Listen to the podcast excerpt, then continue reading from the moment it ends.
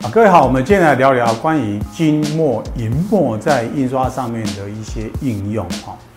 啊，金银墨其实它是金，我们讲的金粉或金属那个金属粉嘛哈。那其实它是用铜啊、锌啊、铝粉去调调出金的质感。那银墨其实它是用铝粉去调的哈。那呃，在呃银墨的部分或银色部分，基本上呃我们大概只有一种了哈。你在印刷上，你也不会跟他啊选择你你那个什么银要什么什么呃深浅的银。但是在金墨的部分呢，常常我们在口头上啊、会有一个口语，就是说我们要用青口金或是红口金哦。其他的青口金其实就是从青头炼出来，它的墨比较偏向于这样子的。这样子的一个啊，一个一个比较青铜色的。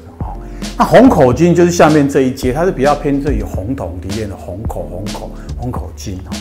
那包括这里金银的部分，它在印刷上面呃可以呃做一些啊满版的印制，包括你印好后再做一些四色墨的印刷都可以哈。所以它可以做打底。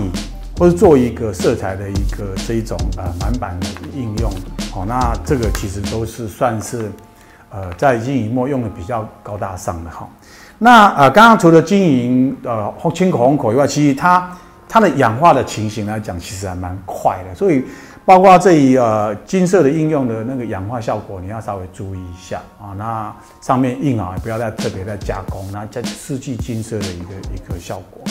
那在于呃金色的部分，我们有个小技巧，希望在金色下面你先铺一点点黄，就让它的金墨让它更亮；银幕布呢铺一点点灰，让它的银看的是更清晰。所以这个是在金银幕应用的一些小技巧，跟各位分享。